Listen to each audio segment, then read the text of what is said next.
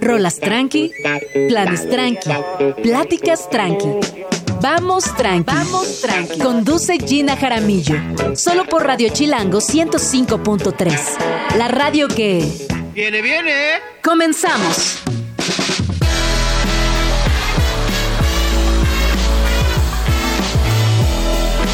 Muy buenos días, bienvenidos a Vamos Tranqui. Son las 11 de la mañana con un minuto. Mi nombre es Gina Jaramillo y me da muchísimo gusto saludarles en una transmisión especial, así que hoy estaré a la distancia. Eh, estamos confiando en la tecnología y en que todo salga muy bien, así que bueno, pues vamos a darle.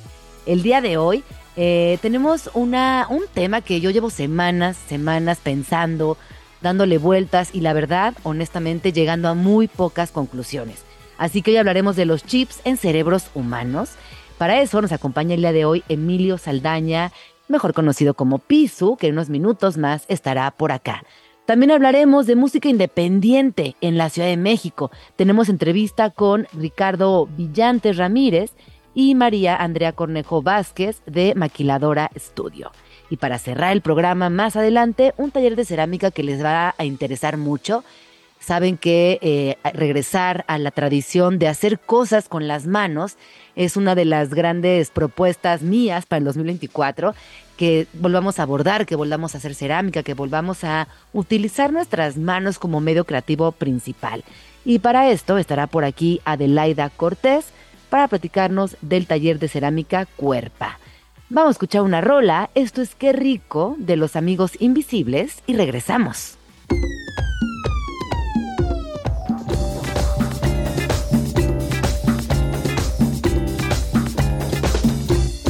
El futuro es hoy. El futuro es hoy. Lo que se nos viene. Lo que se nos viene, sin duda el futuro es hoy. Esta frase está más presente que nunca. Está conmigo aquí en la cabina Emilio Saldaña, mejor conocido como Pisu, quien es analista de tecnologías para la información y amiguísimo de Vamos Tranqui. ¿Cómo estás, Pisu? Hola Gina, muy feliz viernes, feliz de estar contigo y con la audiencia y poder echar este una platicadita y charla alrededor de estos temas tecnológicos y cómo se cruzan con nuestra humanidad, que eso es lo relevante además. Oye, hace unos días escuchábamos de estos chips en cerebros humanos. Les doy rápidamente contexto. Resulta que el startup eh, Neuralink, fundada por Elon Musk, logró implementar por primera vez su chip cerebral inalámbrico en un ser humano. El paciente se está recuperando bien y los resultados iniciales muestran una prometedora detección de la actividad neuronal, según informó Musk. ¿Qué te parece a ti, mi querido Pisu, esta, esta noticia y este quote que lanza Mr. Elon Musk? Mira, de entrada, me fascina la oportunidad de platicar contigo de un tema en el que hasta hace muy poquito tiempo esto habría sido tema de algún algo relacionado con ciencia ficción me parece futurista, me, parece que en ese mismo futurismo ya no, ya no es solo el futurismo de emoción y fascinación, sino el, futurismo que implica un poquito como la, como la tensión que genera el decir, oye, esto se está poniendo profundo, denso, ¿no? De alguna forma. Me, gusta, pero me llama la atención en ese sentido. ¿eh? Ay, Piso, ¿cómo estás? Soy Luisa Martínez, acá te, hablo desde la cabina de Radio Chilango porque, Hola, Luis. como bien nos adelantó Gina, estábamos un poco eh, dependiendo de la tecnología, entonces ahorita se nos desconectó, pero acá te seguimos escuchando. Me gustaría, Pisu, ya tenemos a Gina de regreso, pero voy a terminar esta pregunta. Me gustaría que nos contaras, Pisu, primero, antes que nada y antes de entrar en opiniones, cuéntanos todos los detalles de este proyecto, de qué va qué hicieron, a quién se lo hicieron, con qué intención. Cuéntanos todos los detalles. Perfecto. Venga, Pisu. Estamos listos de regreso. Cuéntanos. De regreso, cuéntanos, Pisu, cuéntanos. pues bueno, e, esto es bien importante. El, el estar conscientes que se desarrolló un chip del tamaño de una moneda de cinco pesos, para que tengamos la referencia, y que se instala la palabra, ¿no? Dentro de un cuerpo humano se instala en la parte externa de la cabeza del cerebro y se conecta con unos pincitos, con unas patitas, al, literalmente al cerebro. Lo que hace este, este chip y la intención con el que fue creado es regular los impulsos eléctricos e identificarlos. no es lo mismo el impulso eléctrico que generamos cuando queremos levantar el brazo derecho que cuando queremos levantar la pierna izquierda. Esta señal eléctrica, imagínense un poco, ¿sabes cómo me lo imagino, Gina? Como el surco de un disco LP, que al ir, al ir siendo revisado por el diamante va leyendo la información. Bueno, ese es exactamente el mismo ejercicio que hace el chip de los distintos impulsos eléctricos que genera el cerebro cuando hacemos distintas cosas. Lo increíble es que el objetivo que lograron fue grabar el impulso eléctrico del piso cuando está levantando su brazo izquierdo o cuando estoy levantando mi pierna izquierda, o mejor aún, cuando pienso en levantar mi brazo derecho, si es que no lo tuviera. Y lo que hacen es, como en un disco LP, darle play a esas señales eléctricas cuando las queremos utilizar a nivel cerebral. Entonces, eh, lo que lograron inicialmente fue en monos, en animales en los que estuvieron haciendo pruebas, hicieron pruebas en monos y en puerquitos. Pero en el caso de los monos, fue súper interesante, Gina, que esto que les describo se tradujo en changuitos a los que sentaron a jugar Atari y de inicio grabaron, como les explicaba, las señales y los impulsos eléctricos de sus reacciones. Pero después lograron ayudarlos a jugar este mismo Atari, pero ya con los impulsos eléctricos que repetían, ya con el implante de Neuralink.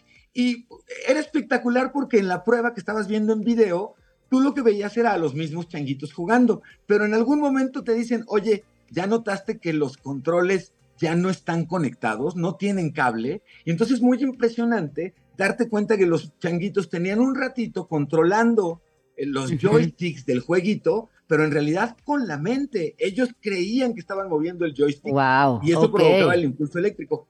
Eso llevado, y, y, con esto termino, la creación de este chip y la reproducción de este tipo de impulsos eléctricos da por resultado lo siguiente. Personas que tienen problemas en términos de paraplegia, de haber perdido extremidades, de haber perdido la vista, de haber perdido el oído, tienen hoy la capacidad, gracias a este implante, de recuperar el movimiento, de recuperar la visión o de mejorarla, pero realmente de manera importante, porque un poquito lo que estamos haciendo es reproducir nuevamente en el canal correcto las señales eléctricas que echan a andar esos músculos y esos nervios del cuerpo. Es impresionante en ese sentido. Sí, ¿eh? claro. Aquí estoy, de hecho, tengo estos datos de que este producto al cual te refieres exactamente se llama Telepathy y los, y los primeros usuarios eran personas que hayan perdido la movilidad de sus extremidades. es de hecho un primer paciente al que ya se lo instalaron, ¿eh? Pisu, acá seguimos yo, sigo yo, Gina, parece que tiene un problema ahorita con el audio, pero seguimos yo acá contigo al aire en Radio Chilango. Estábamos leyendo también por acá que se está explorando el uso de esta tecnología para restaurar la visión, ¿cierto? Exacto. Incluso en personas que nacieron ciegas. Eh, para restaurar la visión, para restaurar eh, la, parte auditiva, para trabajar temas en relación con el sistema nervioso, que puede ser, por ejemplo, accidentes cerebrovasculares que te hacen perder la velocidad del habla, por ejemplo, y cosas por el estilo, esclerosis, todo lo que implique pérdida de movilidad, son parte de los, de los beneficios. Incluso, por ejemplo, algo que llama la atención, las partes o, los beneficios médicos, evidentemente, que son el primer objetivo del chip, tienen aplicaciones increíbles. Por ejemplo, monitorear la salud. La salud, este tipo de sensores se pueden utilizar para detectar patrones que puedan ser anormales de actividad cerebral, que estén asociados, por ejemplo, con convulsiones, con derrames cerebrales, con tumores o con otro tipo de trastornos. Está la parte ya un poco más futurista, digamos, pero que tiene que ver con la mejora cognitiva. Es decir, sí existe la posibilidad de que este tipo de chips, de este implante cerebral, se pueda utilizar para aumentar capacidades como memoria, como concentración o como velocidad de procesamiento de, información. Evidentemente esto permitiría en lo médico diagnósticos más rápidos. Y finalmente, la parte un poquito más futurista, que me fascina a mí, la verdad, es la realidad aumentada o una interfaz cerebro-computadora, es decir, realmente integrar nuestra capacidad cognitiva a una capacidad cognitiva de cómputo. De ahí que la parte de la inteligencia artificial se haya vuelto un tema además tan importante hoy, porque tener una contraparte que tenga cierto tipo de interacción en, un sentido humano, conversacional, pero de esos niveles de conocimiento y procesamiento, pues, es espectacular, ¿no? Claro, pero a ver, me estás diciendo que, o sea, a ver si lo entendí bien. Estamos hablando de, por ejemplo, este tipo de control de así como yo con mi celular, eh, con una app, puedo controlar mi lavadora o mi computadora o mi celular. O sea, esto podría tener algún, ah, como alguna aplicación así, o sea, como este tipo de vinculación con tecnologías físicas. Claro, por supuesto, porque pensemos en lo, siguiente, esa señal eléctrica que tú le mandas a tu brazo izquierdo para que se mueva es ligeramente distinta, pero esa señal eléctrica que le mandarías a tu cafetera para que arranque a trabajar es exactamente lo mismo. bueno, es muy similar. Y la posibilidad de hacer esto ya lo convierte en, en, términos de no solo de mejora cognitiva, sino de esta realidad aumentada o realidad integrada en lo digital, como la posibilidad, por ejemplo, Luisa, de, en efecto, tener una pregunta y a esa pregunta poder decir, dame un segundo, por favor, quiero saber la cantidad de clientes que han devuelto un producto similar y tu consulta sea una consulta a una base de datos, claro. no está alejado de la realidad. Sí, o sea, porque además sería una relación bilateral. No solamente yo puedo ejercer ciertos comandos sobre algún dispositivo, sino también puedo acceder a información de ese dispositivo para tenerlo en mi cerebro. Claro, por supuesto. Y esto detona todos los tipos de inquietudes y riesgos a, los que además eh, Gina le pone mucha atención, que tiene que ver con la invasión tecnológica dentro del ser humano. Que el tema suena como de libro súper. Cuéntanos, Pero es peligrosísimo, ¿no? Es que eso es peligrosísimo a nivel ético, porque entonces hay una cosa que define al ser humano por excelencia, que es el libre albedrío, que es tener un pensamiento crítico. ¿Qué pasa cuando estos chips o qué pasa cuando estas bases de datos y estos mecanismos eh, científicos empiezan a dictarnos lo que consideran que es bueno o que es malo o que es una situación moralmente aceptable o no? Ahí entra en conflicto por completo lo que lo que, lo que diferencia al ser humano de esos monitos que estaban haciendo el experimento con el Tetris. Claro, además me encanta cómo lo estás comentando porque hay, hay una cuestión hay un dilema que hemos venido viviendo desde la llegada masiva de la tecnología y, este dilema está basado en lo siguiente.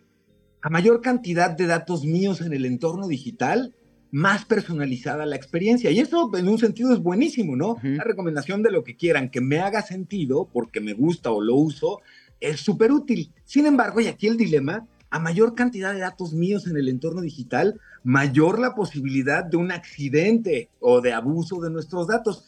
Y si lo vemos desde los telefonitos hasta las redes sociales, llevándolo ahora a estos temas de inteligencia integrada a través de tecnología en nuestro cuerpo, pues los riesgos van desde los riesgos, o sea, hablar de riesgos médicos porque nos pusimos un chip y que estén relacionados con infecciones, hemorragias, rechazo del dispositivo de tu cuerpo, ¿no? Pasando por fallos técnicos como un cortocircuito. Imagínate el señor o tú tuviste un problema porque tuvo un cortocircuito tu chip o falló un componente. Es decir, la tecnología, como sabemos, no tiene palabra de honor instalada en tu cuerpo. En términos técnicos puede tener estas fallas, pero el, los temas que a mí me resultan apasionantes, y, sé que a ti también, Gina, y a nuestra audiencia, tienen que ver con estos últimos dos, la privacidad y la seguridad, el acceso no autorizado y manipulación a tu cabeza y pensamientos o los aspectos éticos en términos de la, pues, esto, ¿no? el aumento que hay entre la brecha cognitiva de, de, grupos y de ideas o la coerción, es decir, te hackearon y resulta que hoy amaneciste de un día para otro convertido de que, lo que quieras, de religión, de preferencia política, lo que quieras, de un día para otro la cambiaste.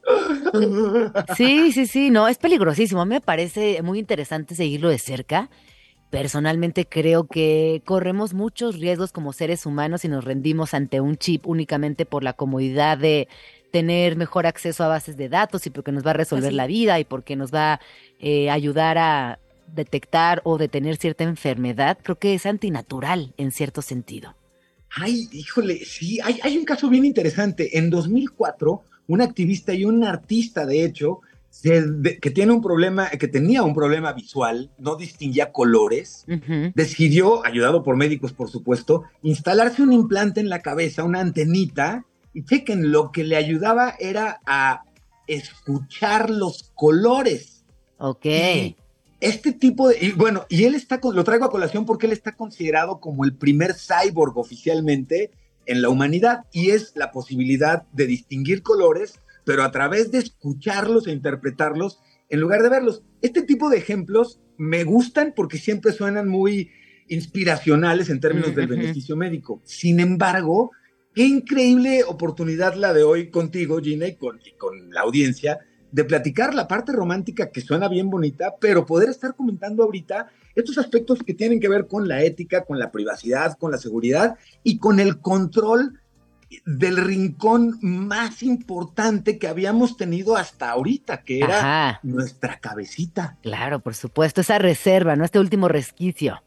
Y ahora este último resquicio abierto al público. Tú podías estar pensando, lo que me está diciendo esta persona está completamente contrario a lo que yo creo, pero ser empático y entonces hasta en términos coloquiales darle el avión. Ya cuando hoy podemos hablar de que te esté yo planteando una idea y yo pueda al mismo tiempo saber si en tu cabeza estás dispuesto, te gusta, piensas invertirle o qué tendría yo que cambiarte de ideología para que la aceptaras. Me, parece gravísimo. No, no, no, me parece gravísimo. Si a esto le sumamos para, para que hagamos entonces nuestra novela de lucubración más interesante, si a esto le sumamos hoy las capacidades de la inteligencia artificial, no solamente en cómo pueden crear contenidos, sino cómo pueden hoy precisamente entendernos y en consecuencia manipularnos, pues la suma de estos factores de verdad suena más a un riesgo y a una amenaza en términos de humanidad que a un gran upgrade, por seguirlo llamando de manera técnica, ¿no? Oye, ¿cuál es la idea de Elon Musk? Que muchas personas en el mundo nos implantemos este chip, únicamente dejarlo para cierto sector. O sea, ¿este señor en qué está pensando cuando desarrolla estos chips? Hijo, hay, hay dos grandes ideas bajo las cuales él platicó haber trabajado en este proyecto. La primera tiene que ver la intención con mejorar y restaurar capacidades perdidas humanas que ahora sí que suena tan simple como, caray, si era nomás juntar otra vez dos cablecitos para que funcionara algo. Y en esa visión, poder contribuir con tecnología a, poder mejorar nuestra salud. Pero por otro lado, más interesante todavía, es la siguiente visión. Él considera que la capacidad mental humana que tenemos da lo suficiente para que los humanos hayamos poblado la Tierra y la hayamos hecho evolucionar y, sofisticar. Sin embargo, él es de la idea de que para que podamos llevar a cabo este continuar este proceso implica que abandonemos el planeta o sobrepoblemos ah, otro, Marte, ¿no? Para el resguardo de la humanidad. Y para poder hacer esto, la capacidad mental humana en términos de velocidad de procesamiento de datos ya no sería suficiente. Nos dio para el, para el planeta Tierra pero para poder además entender lo que implica la parte de salir de nuestro planeta, necesitamos una capacidad de procesamiento mental mucho mayor. Y entonces su apuesta está en utilizar este tipo de implantes para lograr, por ejemplo, estos objetivos traducido al español, que controlar la nave, aunque lo hagas con tu cabeza, no te esté quitando interacciones tiempo-máquina y sean conocimientos que puedas tener pues me recuerda mucho a la escena de Keanu Reeves en The Matrix, en el momento en el que abre los ojos y dice, I know Kung Fu, ¿no? Un poquito así. Es, pero ya sí, sé pero al manejar final, la nave, ¿no? Ya al final va a ser, pero al final va a ser controlado por el mismo Elon Musk y and Friends, ¿no? Porque quien va a estar detrás de todo esto con las ideologías bien planteadas, con lo que él considera que está bien y está mal, es él. Sí. Es como si se sintiera un dios de pronto. Totalmente. Además hay brechas en términos del conocimiento y del procesamiento de la mente humana, digamos, que hoy parecieran estar en una canasta corporativa, que la verdad es que sí inquieta mucho. No solamente Elon Musk, eh, China misma hace menos de un mes anunciaron, bueno, el mismo día que Elon Musk anuncia el primer implante ya en un ser humano de este chip del que platicamos, de Neuralink, China anuncia su objetivo de convertirse en el líder de implantes cerebrales tecnológicos de este estilo para el 2025, la misma fecha en la que Elon Musk estaría lanzando este chip ya de manera comercial al público. Y un poco entonces vemos carreras aparejadas, uno, en, la, en el acopio de información de usuarios a través de Internet a nivel mundial vía redes sociales, en el control a través de inteligencia artificial del conocimiento humano en el que hoy China, no sabemos cuántos chat GPTs China ya tiene, pero sí les puedo decir que tiene varios y no se le ponen atención, pues porque están literalmente en otro lado del planeta y de la ideología. Y finalmente, esta, la carrera neurotecnológica en la cual son los mismitos competidores. Entonces, comparto contigo que, que en estas teorías de la conspiración, todos los elementos presentes nos permiten seguirlas alimentando. Es decir, la preocupación es Sí. completamente válida porque se justifican los elementos. ¿eh? Oye, Pisu, vamos al corte y regresamos Venga. con tus conclusiones y Claro. lo más importante, ¿tú te pondrías un chip? Ahorita nos cuentas, regresamos. Venga, Son las claro que 11 sí. con 24. Estás escuchando Vamos Tranqui con Gina Jaramillo en Radio Chilango.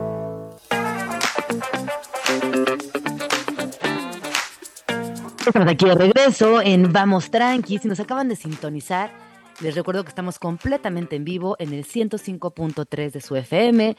Yo soy Gina Jaramillo. Nos pueden mandar comentarios, sugerencias, quejas, todo lo que tengan en mente a arroba Gin Jaramillo, arroba Radio Chilango.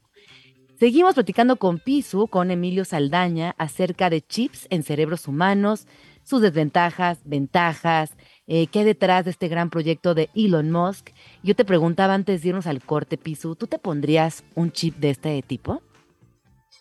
Sí, yo sí me pondría un chip encantado. Saltando algo importante, saltando el, el- el beneficio evidente que, que, aún con los riesgos que tiene en términos de salud que hemos estado platicando, Ajá, en donde, pues, claro, maravillosa cosa, pero eh, pasando, digamos, más a los otros usos, más un poquito futuristas, y no tanto, yo sí, yo sí me pondría uno. Fíjate que yo no, yo bajo ningún concepto me pondría uno. eh, decido creer en el poder de la humanidad y, y como te decía, hay algo dentro de este proyecto que me parece antinatural. No nacimos con un chip, no necesitamos un chip. Eh, No lo me es, parece, no, no, no, me parece que eh, es un acto soberbio de parte también de Elon Musk pretender que se pueda controlar a través de, pues, de un chip que a su vez él controla, una empresa está controlando. Entonces Es- entiendo que me dé curiosidad, ¿no? Que sí, pero, pero no, definitivamente no me lo pondría. Qué interesante que saber que tú sí, Episo, me gusta. Sí, porque además, fíjate, ha- hay varios posibles. Hoy ya, por ejemplo, ya tiene un buen tiempo en el que te puedes instalar un, un chip del tamaño de un arrocito eh, eh, abajito de la piel que permite, por ejemplo, dos cosas muy básicas. O geolocalizarte y se utiliza, por ejemplo, para políticos o gente muy relevante y tal. O evidentemente para, ¿no? Por seguridad eh, cotidiana. Y la otra opción es que ese mismo arrocito permite, por ejemplo, y lo- así inició ese, ese servicio, un profesor en una universidad, cada que entraba a un salón, con el arrocito, automáticamente prendía las luces. Y cuando Sí. salía de ese salón, con el arrocito, detectaba su salida y apagaba la luz. Accesos y cosas por el estilo, en ese sentido me llama la atención. Un chip de concentración claro. para lo, atención tipo mosca en parabrisas que yo tengo, el que pudiera tener un chip que me permitiera como regular impulsos eléctricos y estar correctamente enfocado. Mira, me escucho y digo, ay, piso, pero qué pena das. Pero al mismo tiempo digo, sí, eso estaría súper interesante. Claro. Imagínate, por ejemplo, un chip de traducción simultánea. Sí, En el sí, que sí. lo que tú estás escuchando al detectar que viene en otro Oye, idioma. pero también la magia de hablar distintos idiomas, por ejemplo, en los viajes, nos, nos posiciona, ¿no? Como que nos mantiene humildes. Es decir, no, pues llegué Totalmente. no, hablé, no hablo francés, pero me, me comuniqué como pude y fue bonito. Y aquí, aquí nos preguntan algo en redes, Pisu, y A ver. Nos preguntan si eh, el acceso a esta tecnología no tendría implicaciones socioeconómicas, o sea, no todos van a poder acceder a esta tecnología. ¿Se va a hacer más grande la brecha social? La gente va a poder pagar para mejorar su concentración, su desarrollo intelectual, sus capacidades. Y los que no puedan pagar, ¿qué? ¿Esa brecha Claro. también se podría aumentar? Por supuesto, qué buenísima observación, por supuesto. Sería completamente cero igualitario, cero equitativo el concurso para un puesto laboral con un piso que trae un chip super duper tripper versus un humano normal que pues el 2 más 2 le va a tomar el tiempo humano y al piso el 2 más 2, ¿no? O sea, claro, claro, sería absolutamente una... Sí. Pero además no solo eso, la distancia social, la socioeconómica que acaban de resaltar, sería enorme. Y, y por supuesto eso crearía más brecha que, que beneficios, por supuesto. Sí, porque quien alcance para el chip va a tener la mejor chamba y el que no, pues no. Y así se va a ir dividiendo poco a poco y decantando eh, los impulsos del, del chip, pero replicados en el planeta, ¿no? Completo. Ay, esta última observación me dejó, me dejó realmente frío. Me estás diciendo que tú puedes entender más rápido que yo porque tienes más dinero que yo. Sí. Ay, Sí, o sea, está fuerte. No, Sí, sí, de por pues- sí, ya tenemos unos problemas de brecha económica horribles en el mundo. Creo que ahora con el chip y las capacidades superpoderosas que, que implicarán, nos dejarán en un lugar muy desigual. Y fíjate, yo, una conclusión a la que yo, yo llego con esta conversación que hemos tenido, y qué padrísima contribución nos acaban de regalar, muchas gracias. Yo una de mis conclusiones sería que, como nunca, se hace más presente el aterrizar, el acotar correctamente qué es un beneficio y qué es un impacto negativo de la tecnología. Y esos impactos negativos es importantísimo acotarse desde lo legal y, por supuesto, desde lo técnico. No Pero ¿quién regula esto? ¿Pero quién lo regula, Piso? ¿Quién regula Ese es un- estos es chips un- éticamente y legalmente? se están erigiendo en estos momentos aquellas propuestas que pudieran ser las autoridades para poder hacer esto. Ya quedó claro, y eso me gusta, que no puede ser una sola empresa, por ejemplo, ¿no? A nadie le gusta la idea de que alguien pudiera ser la autoridad moral para determinar qué sí o qué no en casos de inteligencia artificial o esto, ¿no? Implantes cerebrales. Más bien se empieza a pensar en cuerpos colegiados que bajo reglas, digamos, todas aprobadas entre todos y que sean con ciertos fines, se llama, se llama esto, se le, se le llama como alineación. Y lo que tiene que ver es precisamente el decir, sí nos vamos a sentar a regular, pero desde antes las reglas de sentarnos a hacerlo tienen un solo principio. Por ejemplo, la protección de la humanidad, el resguardo de la humanidad.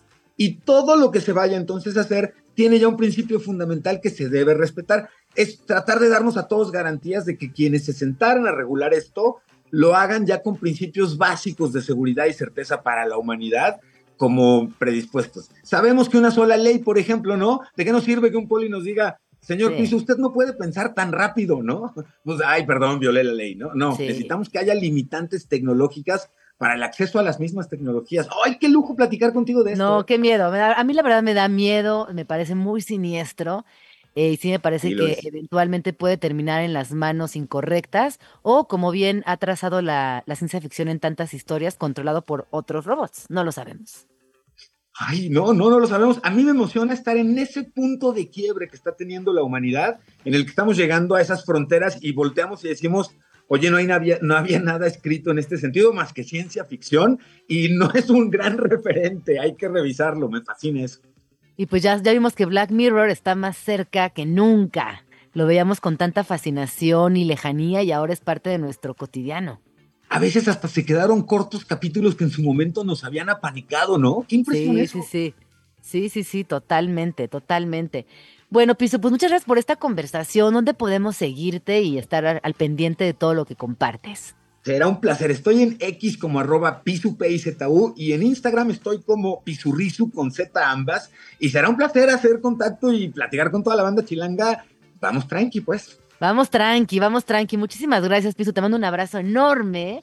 Y ahora sí, vamos a escuchar una rola de Poolside. Esto es Just Fall in Love y volvemos. Son las 11.36.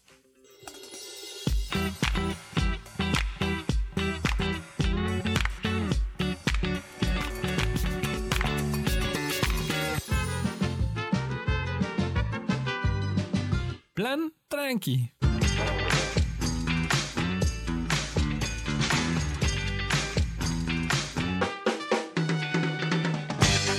Aquí de regreso en Vamos Tranqui cuando son las 11 con 40 minutos y vamos a hablar acerca de música independiente en la Ciudad de México. Sabemos que en esta ciudad la música es un pilar importante, es parte de la personalidad de esta ciudad.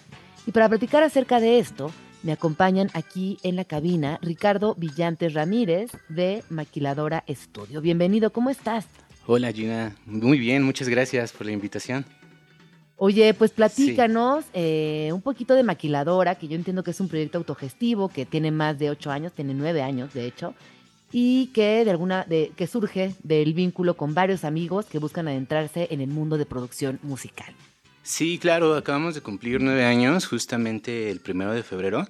Eh, hicimos una gran celebración, justamente en, en el estudio apoyamos mucho como eh, las bandas emergentes y es lo que celebramos, ¿no? Por ejemplo, e- este año nos acompañó Luis Almaguer, nos acompañó Boca Paila, nos acompañó este Black Hippo y también nos acompañó Moneda Nacional, ¿no? Que es más este... eh, Moneda Nacional es una banda de casa, por ejemplo, ¿no? Ahí en el estudio lo que realmente realizamos son varias producciones, ¿no? Eso es lo que nos encargamos de hacer y también tenemos un par de salas de ensayo Sí. en el que este, justamente está abierto al público para que nos puedan visitar cuando gusten. Y también este, hacemos los shows, hace- hacemos shows íntimos, pequeños, justamente para, para apoyar a toda la escena independiente. Oye, pero si entráramos más a profundidad, ¿qué es exactamente lo que hacen? Por ejemplo, yo me acerco a ti y digo, "Oye, ¿sabes qué? Escribí estas canciones y tengo ganas de convertirlas en algo profesional. ¿Qué podemos hacer al respecto? Sí, claro, acérquense y para que resuelvan todas sus dudas estamos ahí este, al pendiente. Por ejemplo, lo que hacemos este, es hablar con eh, el artista, justamente como checar cuál es su propuesta, cuál es el sonido que buscan y de ahí em- emprendemos como todo el, la producción, ¿no? Lo citamos a unos ensayos, checamos que en los ensayos este, pueda haber como todo este esquema de estructura de una canción para que podamos apoyarlos, ¿no? Y, y, en- y más a- siguiente a esto, por, por ejemplo, eh, ya realizamos lo que es toda la producción, toda la grabación en el estudio, ¿no? Eh, después de esto se pasa a la mezcla, a la máster, ¿no? Y ahí se les ayuda justamente como a gestionar todo el lanzamiento este, de, la, de las canciones, ¿no? Ese es por lo regular este, nuestra, nuestro trabajo, que siempre estamos ahí diario, en pendiente de, de todas las producciones que nos puedan llegar y trabajar con artistas independientes, ¿no? Oye, Richard, y yo tengo, tengo una pregunta para ti. Eh, Sí. ¿Qué es lo más cool de hacer esto que están haciendo aquí en la Ciudad de México? Porque en la Ciudad de México hay, como ya sabemos todos, hay muchísima oferta eh, de todo tipo, cultural, musical, artística. Pero eso obviamente trae muchas cosas muy padres, como ser parte de esa escena musical aquí en la Ciudad de México, pero también trae retos. Entonces, si pudieras decir qué es lo más cool de hacer lo que hace Maquiladora y también cuáles son los retos más cañones a los que se enfrentan para lograr hacer esto eh, durante todos estos años, ¿qué dirías que Sí, claro. Fíjate que nos atravesamos como en la- el sentido de la pandemia. es? Fue todo un reto porque justamente yo ya estaba así como muy, no hay nada de ingresos. ¿Qué hacemos, no? Si tiramos la toalla o qué, o, o qué sigue, ¿no? Justamente todo el equipo y todo el colectivo que somos, eh, hicimos una reunión y me dicen, oye Rich, hay que hacer una recaudación de fondos, ¿no? ¿Cuántas personas son? Eh, en el grupo somos bastantes, ¿no? O sea, realmente cada persona, somos alrededor de seis personas que siempre han estado al pendiente del Ujú. estudio y han estado trabajando, apoyando, eh, justamente buscando cómo podemos mm, sobrevivir, ¿no? Todo esto, lo que fue la pandemia. Sí. Y eso fue un reto muy bonito y muy ¿Qué grande, hicieron? ¿no? ¿Qué hicieron en pandemia? Porque, pues, no, o, o sea, Ajá. ¿cómo se, se, se mantuvo sostenido el proyecto cuando la gente estaba encerrada? Sí, justamente nos sacamos mucho así como de onda por el mismo tema que hay que pagar una renta, hay que pagar sueldos, hay que pagar los servicios justamente Claro. de la casa, ¿no? Y era de que vamos a hacer toda una, este, una campaña para recaudar dinero, ¿no? Entonces, en ese momento ya teníamos como muchos, este, mucha gente que va al estudio, ¿no? Va a ensayar, lo conoce por los eventos, ¿no? Y justamente toda esta unión que se gestionó nos hizo como el- gran favor, ¿no? De apoyarnos y realmente cumplimos la meta, ¿no? En dos meses que duró la campaña, llegamos a, a- a romper la, la meta, ¿no? Así como que la alcanzamos. Wow. Pagamos todo un año, un año y medio de renta, por ejemplo, para seguir en el estudio, ¿no? Esas cosas para mí me marcaron mucho porque realmente fueron como eh, el público en general o, o realmente a nuestros amigos, a los clientes, a la gente linda que va al estudio, que confía en el proyecto y que nos, nos apoyó y nos donó literalmente muchas cosas, ¿no? También nosotros sacamos playeras, sacamos Sí, paquetes. se pusieron las pilas con el merch. Exactamente, ¿no? Entonces, igual fue como este dar y dar, ¿no? Es de que no, te damos una playera y nosotros te, te apoyamos con esto y también hubo paquetes de grabación, paquetes de salas de ensayo. ¿no? Entonces todo esto a mí me, me, me voló la cabeza, así dije, wow, qué padre que en realidad sí se pueda sostener un, un espacio que realmente queremos mucho para seguir con la cultura, ¿no? Claro, y entonces la gente en pandemia iba al estudio a, a grabar, a practicar, a Sí, ensayar. Sí, sí, Lamentablemente en pandemia sí hubo como así la crisis donde todo el mundo se guardó, y, pero pasó la pandemia y cuando se volvió a reactivar, este, pum, ¿no? O sea, toda la gente estaba ahí justamente ensayando, viendo qué, qué hacíamos, ¿no? Porque Claro. son muchas, este, muchas actividades las que realizamos ahí en el estudio. Esa es una de las cosas que más me, me ha sorprendido hasta el Claro. momento, ¿no? La otra es, por ejemplo, cada mes hacemos jams, ¿no? Lo que es el jam, eh, eh, la semana pasada tuvimos el jam de morras que nos, nos visitaron. Cuéntanos todo, cada cuándo tienen, de qué van, es abierto al público, ¿no? Cuéntanos todo. Sí, están invitados todos, este, ya sean músicas, músicos, músiques. eh, están invitados realmente, es un espacio que nosotros abrimos para que nos congreguemos todos los músicos. Una vez al mes pasa esto eh, y ahí nosotros podemos improvisar, ¿no? El espacio está abierto para que se anoten en un pizarrón. Realmente está muy bonita la dinámica, ¿no? Hemos, ahí se han formado bandas, ¿no? Ya hemos visto que se han formado unas cuatro o cinco proyectos a partir de que se suben a improvisar, ¿no? Se suben a improvisar desconociendo con quién van a tocar, ¿no? Claro. Y eso es una de las cosas más sorprendentes porque hacen una sinergia Claro. y después se bajan, siguen justamente conviviendo y se pasan números, se siguen y empiezan a, a formar grupos, ¿no? Entonces nosotros nos hemos sorprendido demasiado porque justamente con los jams hemos visto cómo se eh, hacen grupos, ¿no? Y justamente es como este espacio para sacar toda la expresión que traes como músico y que es necesario, ¿no? Entonces eso lo hacemos una Qué vez eh, ahora lo tenemos el primero de marzo. El siguiente jam es el primero de marzo. Por, por quien guste, ahí los esperamos. Después de las 7 de la tarde, este, ahí estamos en, en Maquilador Estudio para, para el jam de, eh, mensual que es. Súper, pues aquí la Jean, que también es súper fan de la música y, del, y, de, y de los shows y de la, y de la vagancia, ¿no, mi Jean? Oye, sí, y si quisiéramos acudir a este jam, ¿es únicamente llegar o hay un registro previo? ¿Cómo podemos asegurar nuestro lugar? Sí, claro, este es necesario sí llegar temprano, justamente el cupo es muy limitado porque el espacio es este el aforo es de 90 personas, en realidad es una- un espacio pequeño. Sí les recomendamos que lleguen temprano para que justamente alcancen lugar. Eh, justamente ahorita estamos este hay una cuota de, de recuperación justamente para eh, estos jams los abre una banda que invitamos, ¿no? Se les da espacio de 40 minutos, 45, para que abra el, el evento del jam, ¿no? Y justamente todo lo recaudado eh, se, lo, se lo damos a esta banda invitada, ¿no? Entonces son 50 pesitos, por ejemplo, de, de recuperación eh, para que nos puedan acompañar, ¿no? Perfecto, muchísimas Sí. gracias. ¿Nos recuerdas dónde están ubicados, por favor? Sí, claro, estamos ubicados en la Roma Sur, Bajío 62, eh, aquí en la CDMX. Oye, hay una pregunta antes de irnos. Además de los jams, ¿tienen algún otro tipo de actividad pública? Sí, claro. Por ejemplo, cada fin de semana también tenemos distintos eventos. El día de hoy se presenta Sat Saturno and. Friends. Entonces hoy los esperamos también después de las 7 de la tarde. Justamente el 23 de, de febrero también tenemos un gran evento con tres bandas increíbles que también ensayan ahí en el estudio. Se llama Perritos Genéricos, Flores Muertas y Demencia Infantil.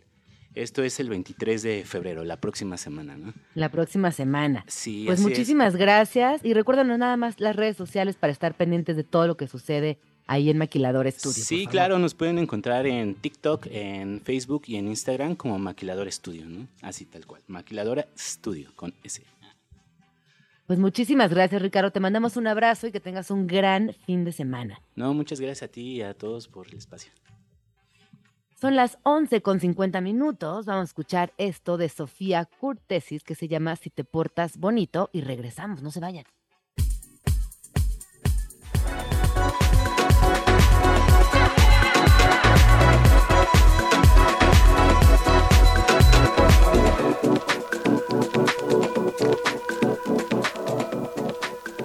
Estás escuchando Vamos Tranqui con Gina Jaramillo en Radio Chilango. Son las 11.57, seguimos aquí en Radio Chilango, yo soy Luisa Martínez y nuestra querida Jean Jaramillo ya no alcanzó a despedirse, Eh, tuvo eh, un problema por acá, nos está avisando que se, se- se cayó la transmisión, pero vamos, tranqui, sigue aquí en el 105.3. Y antes de ir con nuestra siguiente invitada, que ya les adelantaba Gina al principio del programa, eh, sobre este taller de cerámica padrísimo el que vamos a platicar, vamos a escuchar una canción. Esto es Hoy es un buen día, es de Casero Loops y lo escuchan en Radio Chilango.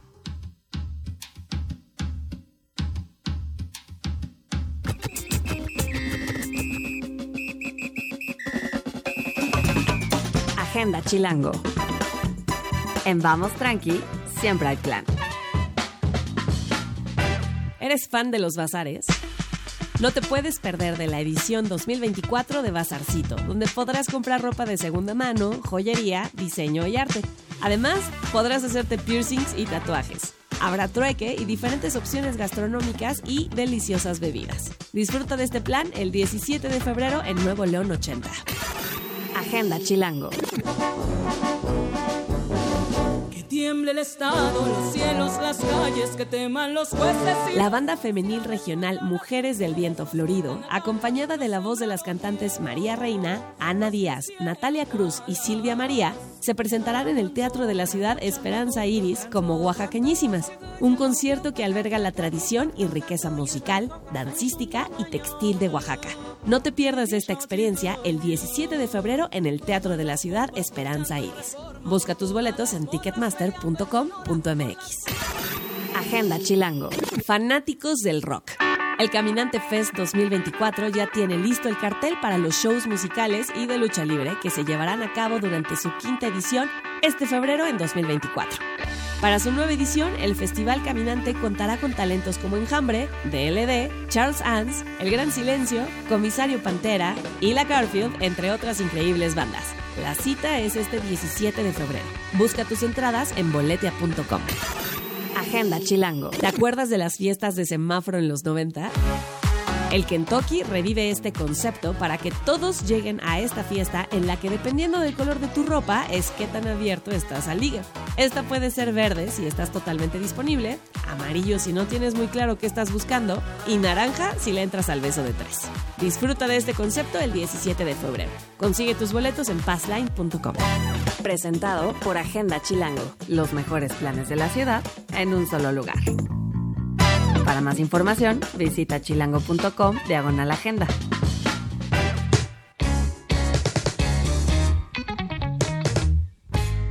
Son las 12 con 3. Yo soy Luisa Martínez y ya estamos de regreso aquí en Vamos Tranqui en Radio Chilango por el 105.3 y la invitada que tenemos en este momento en cabina está muy cool, es una persona muy chida que sí, es, es- es, eh, ideal para esta sección que tenemos aquí en Vamos Tranqui que es de gente chida. Eh, ahorita nos vas a contar todos los detalles de lo que haces, de lo que has hecho, de lo que harás, pero creo que es muy relevante el hecho de que te graduaste hace cuánto? Me gradué hace dos y me titulé hace años. uno. Bueno, se graduó hace dos, se tituló hace uno y ya está tallereando. Ya Una trae intensidad. proyecto, una intensidad, una velocidad buena. Sí. Ella es Adelaida Cortés. Ella es diseñadora industrial independiente y nos viene a contar, por un lado, su historia, que está muy chida, y por otro lado, eh, como saben, aquí en Vamos Tranqui nos encanta ofrecerles opciones de planes, de qué hacer, pero no lo, no lo, no lo común.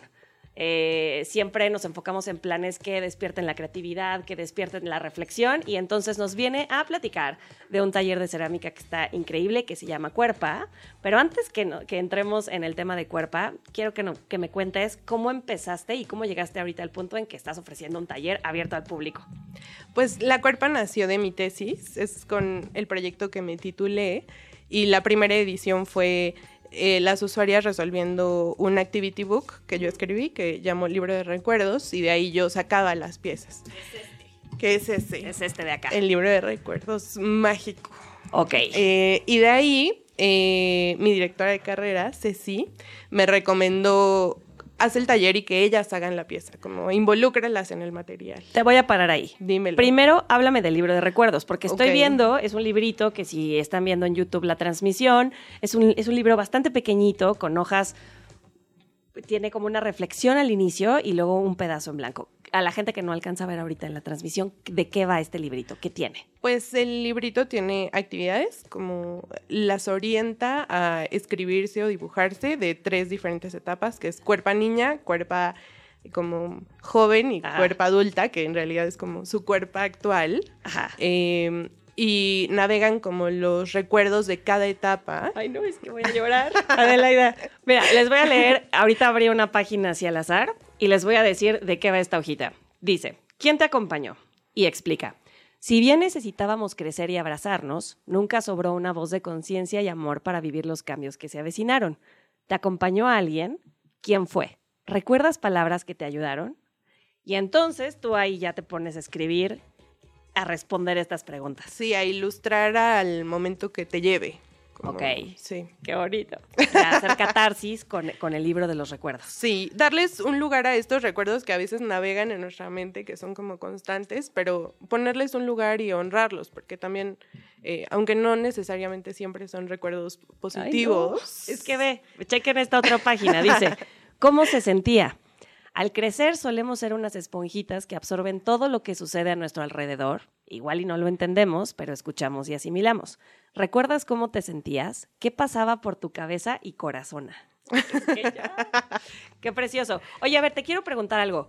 Eh, porque además es algo que, que es mucho, eh, yo creo que de nuevas generaciones, hacer esta referencia al cuerpo femenino con cuerpa, que podría de pronto entenderse como, ah, pues es esta forma nueva en la que hablan las chavas y los chavos en redes sociales, este, pero yo creo que hay como una, un significado mucho más profundo en esta apropiación de ese sustantivo. Entonces quiero que me hables de por qué cuerpa. Ya, pues el español es como un lenguaje con... eh, ay, eh, todos nuestros objetos tienen género, eh, tienen género gramatical. Sí.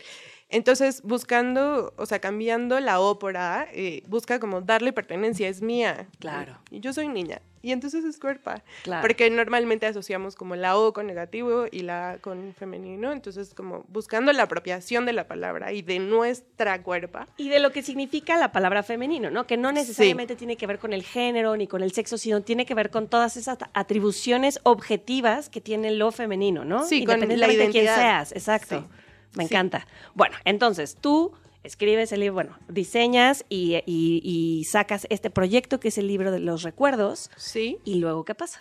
de los trazos y las formas con las que ellas se representan, sacamos como formas bases y de ahí las texturas, que es como surgen las piezas. Eh, una abstracción no son literales, sino una abstracción de las curvas o la forma base o el Pero ¿cómo se les ocurre pasar de esas ilustraciones a vamos a trabajar con cerámica? Eh, como experiencia personal, la cerámica para mí representó ese mismo proceso con la cuerpa, porque tú puedes hacer todo lo que te están diciendo hacer y puede que entre al horno y truene o salga algo completamente diferente. Entonces es como volver a experimentar esta cosa como tan cercana pero distante a nosotras, porque no está en está- nuestro... No está todo bajo tu control. No, no, Y en eso, lo absoluto. Y eso simbólicamente también está muy bonito, porque primero haces un ejercicio de apropiación y de, y de proyección gráfica de eso que ya estás asimilando como tuyo, y luego decides materializarlo con un, con un material, valga la redundancia, Sí. sobre el cual no tienes control. No, no mucho. O sea, y es- menos de primer acercamiento. O sea, la mayoría, el taller anterior, la edición anterior, ellas no habían tenido contacto con el material. O sea, gente aprensiva, o sea, con calma, porque, Es un no, va, ejercicio. porque no va a salir bien a la primera, ¿no? Te voy a decir, tuve una usuaria que se le rompió. Entonces le dije, pues ni modo, tenemos que agarrarla y romperla y volverla a hacer pasta para que vuelvas a hacerla. Ya en catarsis. Sí, totalmente. O sea, se tardó 15 minutos en decir, bueno, voy a no, romperla y otros 15 en decir, bueno, ya voy a hacer la otra. Sí, es un ejercicio constante. Y es hasta como que converge ahí el diseño, pero converge ahí la apropiación. Eh, también hay muchos temas ahí que tienen que ver con, con- con feminismo, porque sí, sí hay un Sí. trabajo ahí, pero también hasta converge ahí lo terapéutico, ¿no? Sí, totalmente. Soltar, soltar los recuerdos y soltar las emociones que surgen, que, que Claro. van apareciendo en el proceso. Claro, y entonces, a ver, de este proyecto que empezó gráfico, impreso, pasamos a la cerámica. Sí. Eh, tú eres exalumna de centro Sí. Y esto fue tu tesis. Sí, con esto me gradué. eh, ya con las piezas, porque sí tenía que ser un objeto. Entonces Claro que- era más bien el proceso y las piezas son que el resultado. para la gente que nos está escuchando, si se conectan a YouTube, Facebook y TikTok, creo, pueden ver el live stream que estamos ahorita. Y Adelaida nos trajo unas piezas que están muy bonitas, unas cuerpas. Unas Nos cuerpas. trajo unas cuerpas para que vean más o menos de qué va. Entonces, eh, continúa. Y pues ya me, eh, me titulo, ya se acabó y por recomendación de mi directora de carrera, Ceci, Ceci me dijo, hazlo taller, va a ser increíble. Y eh, ella me empujó y así fue que hice la primera edición y fue súper mágico y muy emocional y ¿Cuánta gente fue? éramos 13, yo prefiero que seamos las suficientes, entonces éramos 13 y fue así, se hizo como una comuna, de repente hablaban de recuerdos y yo decía, wow, se hizo así como un grupito de apoyo. ¿Ese taller cuántas sesiones fueron? Fue- son fue? cuatro sesiones, cada sesión de tres horas. Ok. Entonces, en taller, pues la primera sesión es el libro de recuerdos y el primer acercamiento a la cerámica. Como. ¿Cómo se siente? ¿Cómo no la ahogo? ¿Cómo hago que permanezca? Claro. Segunda sesión es la cuerpa eh, que pueden ver, o sea, en esta dimensión. Y eh, la tercera, una, dos, tres. ay. Es el esmaltado y se hace un ejercicio más de cerámica muy chiquitito, como para, para que la Ujú. vuelvas tu amiga. Claro. Y la cuarta sesión ya es la entrega, como la revelación. Claro. Sí. Oye, y en estas sesiones me imagino que pues no están solamente como, ah, pues fui a un taller y estoy aquí con la cerámica, o fui a un taller y estoy aquí dibujando. O sea, me imagino que hay cierta interacción, como dices, no sé, hace una Sí. comuna ahí, este, de brujas. Sí, totalmente. Sí, como compartir las emociones y los recuerdos, siento que las hace salir ligeras. O sea, ya cuando llevan la cuerpa, ya lo pusieron en un lugar y Dejan salen- todo acá. Sí, Dejan todo acá. totalmente. Ese es el objetivo de que fueran contenedores. Si son contenedores Claro. cerrados. Todo lo que van a decir y todo lo que van a pensar está aquí adentro. Oye, qué profundidad, Adelaida. Oye, y entonces, eh, porque ahí no termina la historia, esto fue como parte de tu tesis, haces este proyecto y ahora ya vienes aquí, a Vamos Tranqui, a hablar de que este taller ya está abierto al público. Ya. Vamos a hacer la primera. Ay, ya, eh, póngale un aplauso a Adelaida, por el amor de Dios. Qué bárbara, Adelaida. Sí. Ya hubiera querido yo después de graduarme No, ya estar, muy, muy ya estar intensa. así. Está bien. Entonces, a ver, cuéntanos, esta actividad ya está abierta al público. Sí. Cuéntanos de absolutamente todos los detalles. Ok, la siguiente fecha eh, comienza a partir del 19 de mayo. Son cuatro domingos consecutivos, Ujú. eh, tres horas cada domingo. Comenzaremos a las 11 de la mañana y, bueno, hasta terminar. Em, va a ser en mi estudio eh, personal. ¿En dónde está ubicado? En el sur de la ciudad, muy cerca del ITAM. No, pero dinos dónde, porque Ay, si la bueno. gente quiere ir, pues, pues que empiece a planear. Está en el Pedregal. Ok, ¿Ok? ok. ¿Y eh, para quién es? Pues la verdad es que para cualquier persona que considere que quiere un cajón para Que recuerdos. quiere un contenedor para, Sí. para lo que trae cargando. Sí, sí, total. Y creo que personas que tal vez, eh, yo decía, hay mucha teoría y todo el tiempo es como la cuerpa y tú y ámate, pero Sí. ¿dónde lo pongo? Como encontrar un lugar y una situación donde puedas como enfrentarte de forma amorosa. Claro, y tienes que saber algo de dibujo, algo de cerámica, algo de manualidades, Nada. traer algún tipo de intención. ¿Hay algo que tengas que traer ya como de como previo para poder entrarle? La intención. Ok. O sea, todo lo demás va a surgir. Entonces, Eh, cualquier persona Sí. que sienta que trae algo, pero que además quiere materializarlo y que quiere tener como un objeto. Sí, un trofeo. Un trofeo, de me gusta. existencia. Me gusta, me gusta. Un trofeo contenedor Sí. de que, de que tus heridas, Sí. de que tus triunfos, todo ahí. Sí. Ok, y la gente que esté interesada, ¿qué hace? ¿Dónde te Eh, me puede escribir en Instagram, soy chica de las sonrisas. Las sonrisas, Las solo una es. Ok.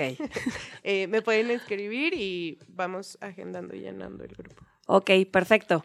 Eh, ¿Hay algún otro proyecto que traigas entre manos? No, por, Por ahora ahora, estás vamos de en esto. con la cuerpa. ¿Nos Sí. puedes repetir las fechas y todos los detalles de, los siguientes talleres? A partir, eh, son cuatro domingos consecutivos a partir del 19 de mayo, eh, tres horas, comenzando a las 11 y bueno, ¿Hay alguna fecha límite para la inscripción de esto? eh, hasta que se llene el cupo.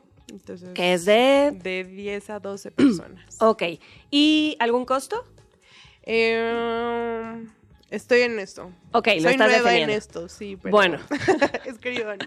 Está bien que te escriban, se ponen de acuerdo, que también yo creo que ese es el tipo de actividades que luego, digo, no es que uno quiera trabajar gratis, ¿verdad? Pero a veces luego el- el- hay, hay como proyectos cuyo costo se empieza a adaptar dependiendo de cuánta gente va, de Sí. como de cuál va a ser la dinámica, de cuáles son los perfiles de las personas que se, que se inscriben, que se acercan a ti. Como que el costo no necesariamente es una limitante para compartir la experiencia, ¿no? Es cierto, es una nueva experiencia para, para mí, creo también. Entonces vamos, vamos ajustándonos. Muy bien, Adelaida. Muy bien, pues muchas gracias. Recuérdanos tus redes. Chica de la sonrisa. Chica de la De las sonrisas. sonrisas. Muy bien. Adelaida, muchas gracias por estar aquí en Vamos Tranqui. Eh, son las 12 con 16 y vamos a escuchar una rola. Esto es Locurón de Sol Pereira. Lo escuchan aquí en Radio Chilango. Soy Luisa Martínez y volvemos a Vamos Tranqui.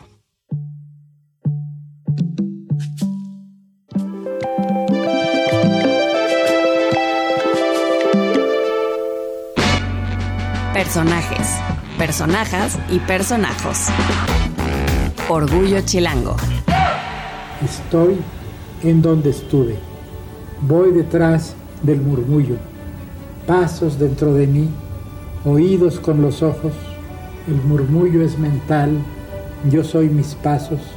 Oigo las voces que yo pienso, las voces que me piensan al pensarlas. Cuando escuchamos hablar sobre Octavio Paz, lo primero que nos viene a la mente es El laberinto de la soledad, pero su obra va más allá de ese libro. Recordemos un poco más sobre la vida y obra de este importante personaje que escribió sobre política, amor, arte, pasión, temas nacionales e internacionales. Nació el 31 de marzo de 1914 en el barrio de Mixcoac, en la Ciudad de México, y falleció el 19 de abril de 1998. Es conocido por ser un gran poeta y por el gran amor que el autor sentía por el arte de la palabra. Su relación con la escritura comenzó a rendir frutos desde su primera publicación en 1931, Mar de Día, la cual salió a la luz cuando tenía solamente 16 años. Fue justamente con El laberinto de la soledad que ganó el Premio Nobel de Literatura en 1990.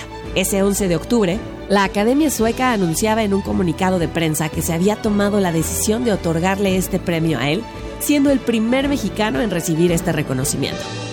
Si quieres adentrarte un poco más en la obra y el pensamiento de este increíble escritor, no puedes dejar de leer proyectos como La llama doble, El arco y la lira y Libertad bajo palabra. Soy la sombra que arrojan mis palabras. Son las 12 con 21. Yo soy Luisa Martínez. Seguimos aquí en Vamos Tranqui por Radio Chilango en el 105.3. Y antes de ir a corte, eh, estoy por acá leyendo una nota de que me parece interesante. Veo aquí, Ridley Scott podría ser el director de la película biográfica de los Bee. Acá, eh, como saben, en Vamos Tranqui somos muy fans de la música, nos encantan además las biopics, con toda la controversia que eso pueda tener, porque ya sabemos que no todas son tan buenas. Ya hemos platicado aquí, eh, hemos comentado el proyecto que viene eh, de la biopic de Amy Winehouse, que personalmente me tiene emocionada porque personalmente me gusta mucho Amy Winehouse. Pero también ya hemos platicado de algunos otros casos, como eh, a lo mejor un poco opiniones más divididas, como la biopic de Freddie Mercury, que para algunas personas faltó, no cumplió del todo, pero para otras fue increíble. La, biopic de, Elton John, Rocketman, que también está muy, muy linda, es un musical. Y acá eh, dice Riley Scott, que es- parece interesante esta, esta fusión de Riley abordando a los Bee Gees. Eh, va a ser una película de acción. Exacto, nos, lo preguntamos. ¿Va a haber estallidos? ¿Va a haber coches volando? No lo sabemos. Pero bueno, parece que eh, están, están como tratando de establecer, la banda no está del todo convencida, están en pláticas con el director Scott a ver si esto, si esto funciona, pero parece que eso es lo que va a pasar. Entonces, vamos a ver cómo sale esto, porque los Billys o sea, es con respeto. A los Gees se les trata con respeto. Y no es que estamos diciendo que Riley Scott pueda o no pueda. Estamos hablando aquí de a lo mejor el concepto, a lo mejor el tono. Me da mucha curiosidad ver cómo un director como él podría abordar eh, la trayectoria, las vidas personales de los integrantes. Me da curiosidad, ya veremos. Ojalá no sea un fracaso, ya eh, también ayer platicábamos aquí con Dianita Su en cabina eh, sobre Bob Marley. Se vio muy, muy linda mi Diana a quien le mandamos un abrazo, pero sabemos que no fue su película favorita. Ya estoy, la, la estoy quemando aquí. La estoy quemando aquí. La verdad es que la crítica eh, ha hablado, ha estado bastante no tan positiva respecto a la biopic de Bob Marley. Pero bueno, ya veremos aquí Ridley Scott cómo lo hace con los Gees. Y pues a ver, a ver qué tal. Vamos a un corte, siendo las 12 con 24. Volvemos aquí a Radio Chilango. Vamos tranqui por el 105.3.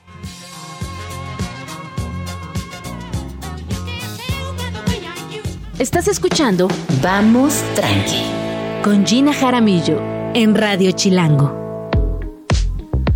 Son las 12 con 27, ya estamos aquí de regreso en Vamos Tranqui por Radio Chilango 105.3. Soy Luisa Martínez y ya tengo aquí a la siguiente invitada, que además es una invitada de honor, eh, aquí en Radio Chilango. Pero antes de entrar con ella y de presentárselas como se merece, vamos a escuchar esta canción que es Imán, es de Mika Sotera y la escuchan aquí en Radio Chilango. Sabes, me quedaría toda la tarde. Puede que lo haya dicho antes.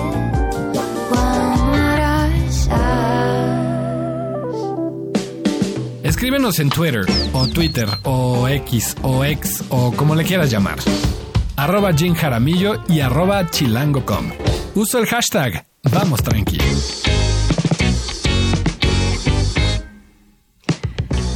Son las 12 con 31, ya es viernes, ya estamos en la recta final de este Vamos Tranqui por Radio Chilango en el 105.3. Yo soy Luisa Martínez y ahora sí, Alex, por favor, todos los aplausos que puedas para recibir a la maestra Nat Sendro. Ándale. Ándale.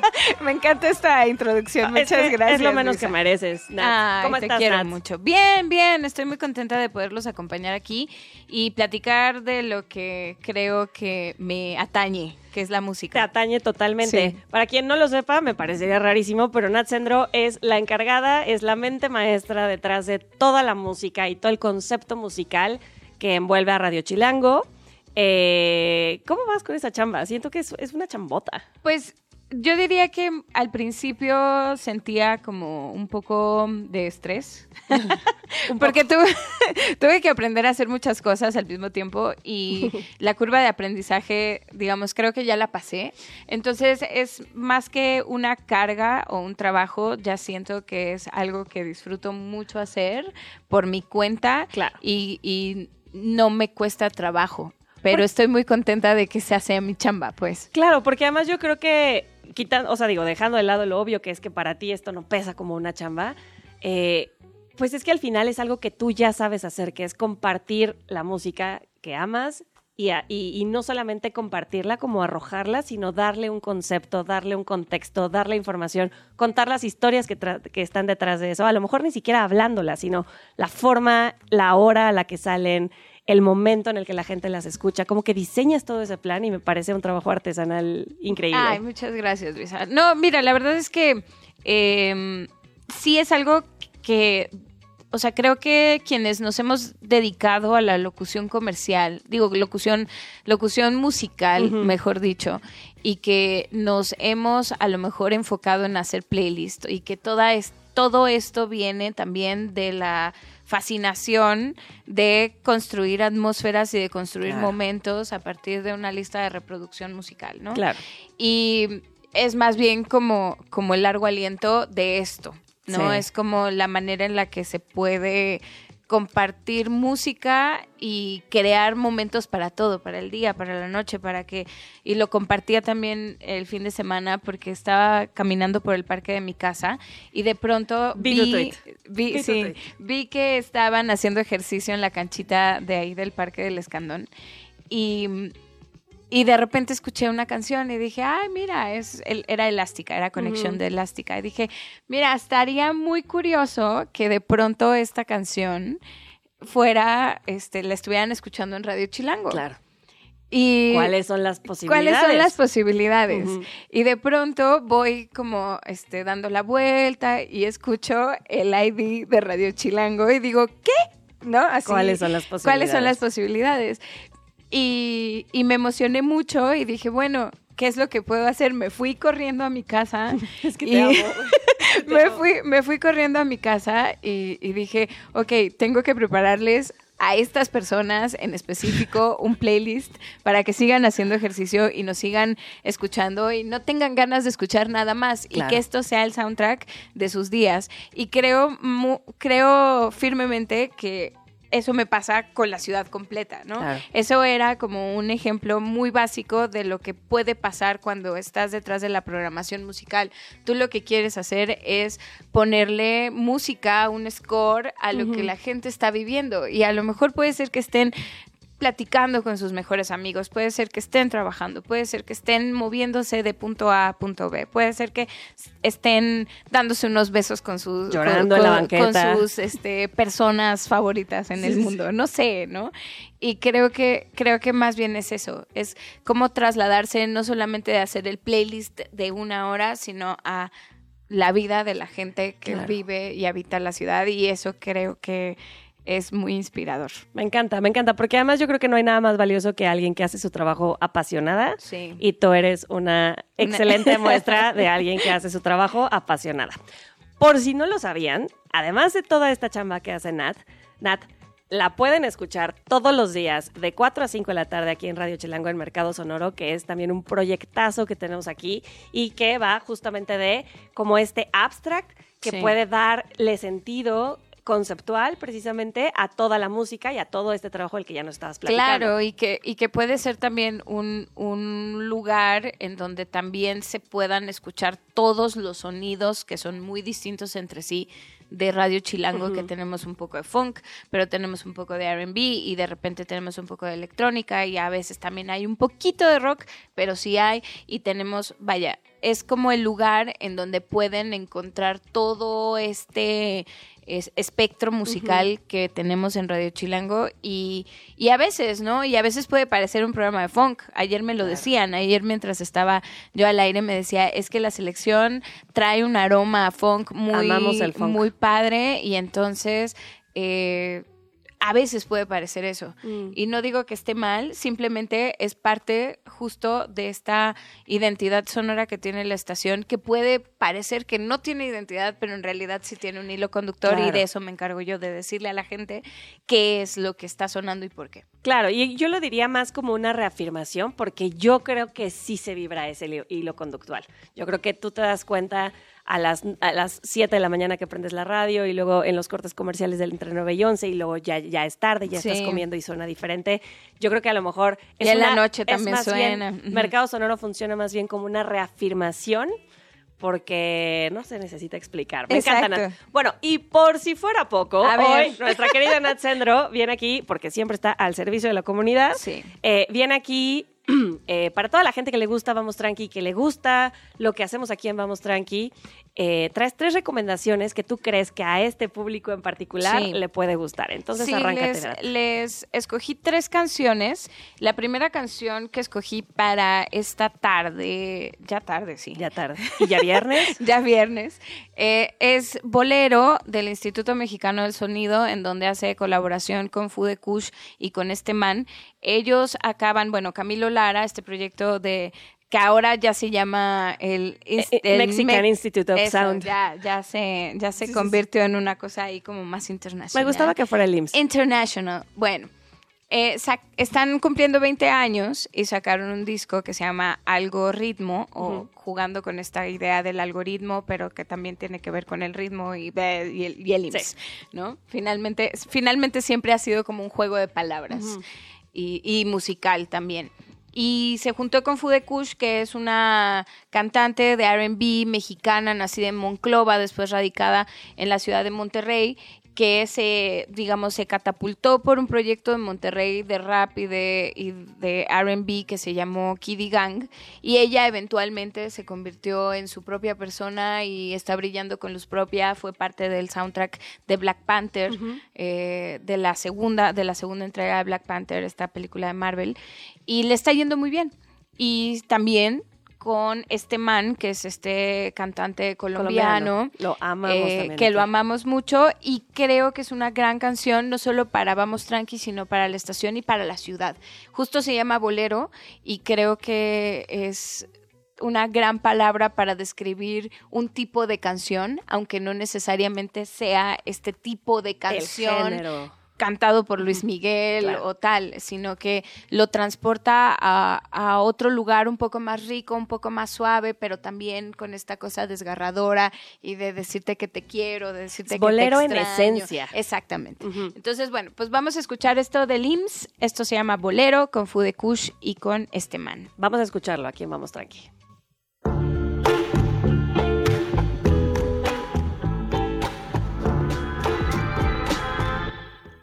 ¿Qué tal? Eso fue Bolero de el Mexican Institute of Sound. Del IMSS. Del IMSS. Ah, que se quede el IMSS, la verdad. Es el IMSS o el MIS. El, o el MIS. No, me Ajá. gusta, me gusta el IMSS, la verdad. Me gusta mucho Porque la... además eso era otro juego de palabras. Claro, o sea, claro, por eso decimos que en el juego, en el juego de, de los ritmos y de las palabras, pues Camilo Lara siempre lo ha hecho Sí. muy bien y creo que también tiene muy buen oído y muy buen olfato musical para de pronto sacar sampleos, Sí. para de pronto también revivir sonidos que a lo mejor estaban un poco descuidados o hacer propios otros que, eh, que a lo mejor otros proyectos eh, no harían. Por ejemplo, la cumbia. Claro. Él, él ha sido muy, eh, no diría que innovador, pero sí ha sido muy constante en la búsqueda de ese sonido y de combinarlo con- arriesgado. y arriesgado y también creo que otra de las cosas que ha hecho es que pues tiene muy buenos contactos. Sí. Y eso lo tenemos que entender Sí. así, tiene muchos contactos y eso a él le abre las puertas eh, a muchos proyectos y a hacer cosas muy interesantes. Estaba viendo que Beck está aquí en la Ciudad de México y están trabajando en cosas juntos. Y, Y te voy a decir, son los contactos, pero también es, digo, no quiero ya eh, entrar en este rollo cursi, pero sí es, es que sí es el talento, es la infraestructura que tiene su proyecto, porque tú puedes tener todos los contactos del mundo, pero la Claro. gente puede decir, no quiero vincularme con esto u otro. Pero te digo que creo que tiene que ver con su oído musical y su olfato y sus contactos. O sea, Estoy es una combinación de ambas. Y no digo que no sea talentoso, creo que es bastante talentoso y se requiere mucho para estar en la industria musical durante 100%. tanto tiempo y desde distintos frentes, ¿no? De ser parte de la comunidad de la industria musical, no solo como artista, sino estar detrás de quienes están Claro. generando los éxitos. Claro, y me gustó, me gustó esto que acabamos de escuchar de Bolero, del Instituto Mexicano del Sonido. Me gustó mucho escuchar a este man en este formato. Ya como decíamos antes de escuchar la rola, sí es bolero en esencia. A lo Sí. mejor no cumple con esas estructuras o estas... Sí, no, no, es la forma de la entrega. No es un bolero del- de los panchos, ¿no? O sea, no, es, un trío. Es un este, bolero en esencia y me gusta la, la mezcla ahí con este man. Este man, como saben, también es- lo programamos mucho aquí dentro de Vamos Tranqui, más en su proyecto como este man, que suena totalmente diferente a esto que acabamos de escuchar. Pero me gusta siempre esto y lo platicábamos ahorita mientras sonaba la canción. Me gusta esto de, de- de muchos artistas, esto que tienen muchos artistas latinoamericanos eh, recientes, eh, digo recientes con la, con la Sí, proporción, claro. porque 20 años nada más. Eh, pero me gusta descubrir estos proyectos o estos artistas en otros proyectos, porque ahí es donde te das cuenta que traen como un abanico De la, la versatilidad. mucho más grande, exacto. Y me gusta, me gusta mucho eso de este man. Eh, me encantó. Muy bien. Aprobada. Muy bien. Siguiente Vamos rola, con la siguiente canción. Es cortita, pero bonita y es pegadora para que se pongan a barrer el suelo eh, bailando. Ya perreando, se puede. perreando. Y resulta que la rapera británica Little Sims nos sorprendió la semana pasada con un EP de siete canciones que se llama Drop Seven. Nadie lo estaba esperando realmente. No teníamos noticias de nueva producción de Little Sims pero nos entregó este EP de siete canciones, dura 15 minutos, lo he compartido con nuestra audiencia a través de Mercado Sonoro, pero si tengo la oportunidad de también hacerles la invitación para que puedan y para que, para que lo hagan, escuchen Drop 7, no les va a quitar más de 15 minutos de su valiosísimo tiempo. Y esta canción por lo menos los va a poner a bailar mucho. Esto se llama Fever a cargo de Little Sims. Échale, Alex. He say, Mamacita, very nice to meet ya. See you is a leader. Can I take you deeper? ¿Qué tal? ¿Qué tal? ¿Qué tal? Me barriendo, gusta. barriendo me el piso. gusta. Me gusta, me gusta para, o sea, me gusta para la estación, me gusta para Vamos Tranqui, me gusta para viernes, me gusta ¿Te gusta para ti? Me gusta para mí, me gusta Claro. para que sean las 12.49, me gusta. Perfecto. Te la compro. Gracias. Gracias. Dos de tres. Dos de tres. Muy bien. Dos de tres. Bueno, Venga, vamos último con, shot, Nat. Vamos con el tercero, que mm, es una banda que ellos están radicados en Londres y eh, vienen de distintos, digamos, backgrounds culturales, tienen muchas influencias, pero también ellos tienen distintas nacionalidades. Tenemos, eh, por un lado, muchos eh, músicos ganeses, también hay gente eh, brasileña, vaya, están como, como combinando todas, toda esta raíz, pero la combinan con electrónica. Ellos se llaman Ibibio Sound Machine y son una banda que está radicada en Londres, que como les decía, eh, tiene distintos, distintos contextos y ellos se han juntado para hacer una mezcla de afrobeat con electrónica. Y lo que vamos a escuchar es su más reciente sencillo que lleva por título Got to Be Who You Are, que saldrá en un disco que saldrá en este 2024 llamado Pull the Rope. Y la verdad es que lo recomiendo, por ahí me dijeron que les parecía como Yamiroquai. Ok. Un poco más en, más, más como en metanfetaminas. O sea, está un Más poquito acelerado. más acelerado. No es, no tiene esta Como cadencia, happy- pues. Happy funk, happy electrofunk. Sí, es, es, pero es que es más electroso. Ok. Creo que, creo que sí tiene esta cadencia de Yamiroquai, pero le suben un poco dos rayitas a la electrónica y entonces de ahí sale Ibibio Sound Machine. Este es tu tercer shot, Nat. Ok. Vamos a Vamos escucharlo. para después hacer el veredicto final. Yo digo que te vayas invicta. Vamos a escuchar y a ver qué tal. From Sukrelewe to Isaliko, Ikui, and Yaba. Háblanos de esto que acabamos de escuchar, mi Nat. Bueno, Elabora. no- bueno, no está, no está tan en metanfetaminas de Jamiroquai, creo que está tranqui. Sí, no me pero, tan- pero lo- lo- hay algunas cosas que tienen que sí. Entonces, eh, Pero sí, sí suena, ¿eh? O sea, eso es innegable. Sí hay algo ahí, hay Sí. algo en el alma de esa canción. pero creo que más bien tiene que ver con la fascinación también de JK y Jamiroquai Sí. por agarrar estos ritmos que pertenecen a estas comunidades y a estos contextos y y está bien. Pues es o que eso suena, claro. Sí, claro. Hay un poquito de, de apropiación cultural en Jamiroquai, hay que decirlo. No, no, un poquito. Yo creo No, que, digo, lo los amamos. ingleses son muy imperialistas. Pero, sí pero lo son. bueno, ellos también están haciendo por su parte su mejor esfuerzo y creo que lo hacen bastante bien. Entonces, bueno, estas fueron las tres recomendaciones que les tengo de la programación de Radio Chile. Me gusta mucho, Nat. Me gusta mucho que, que estés en este, en este espacio compartiendo micrófonos por acá en la cabina Vamos Tranqui. Invitamos a toda la gente que nos está escuchando que no se pierda a Nat todos los días, de Muchas lunes a viernes, de 4 a 5 en Mercado Sonoro. De verdad que no tienen una idea de, de lo cool que está la música. O sea, si han escuchado la programación de Radio Chilango, tienen una idea, pero lo cool que es escuchar enmarcada con no solo la voz, sino como con todo este arte y este, esta, esta habilidad que Nat tiene para conceptualizar, empaquetar, entregar. La verdad es que lo haces muy bien y nos encanta, nos encanta Mercado Sonoro. Muchas gracias, Luisa. Y quédense ahorita para Esto no es un noticiero, quédense con todos los programas de. Radio Chilango, los que los dejamos con Nacho. Esto no es un noticiario en el 105.3. ya Orlando le está haciendo caras. Nos vamos. Hasta la siguiente semana. Esto fue Vamos Tranqui. Adiós. ¿Cuál es lo más lindo puesto del premio de Esto fue Vamos Tranqui con Gina Jaramillo. Escúchanos de lunes a viernes de 11 de la mañana a 1 de la tarde, solo por Radio Chilango 105.3. La radio que... Viene, viene. Radio Chilango, Radio Chilango 105.3 FM. La radio que... Viene, viene.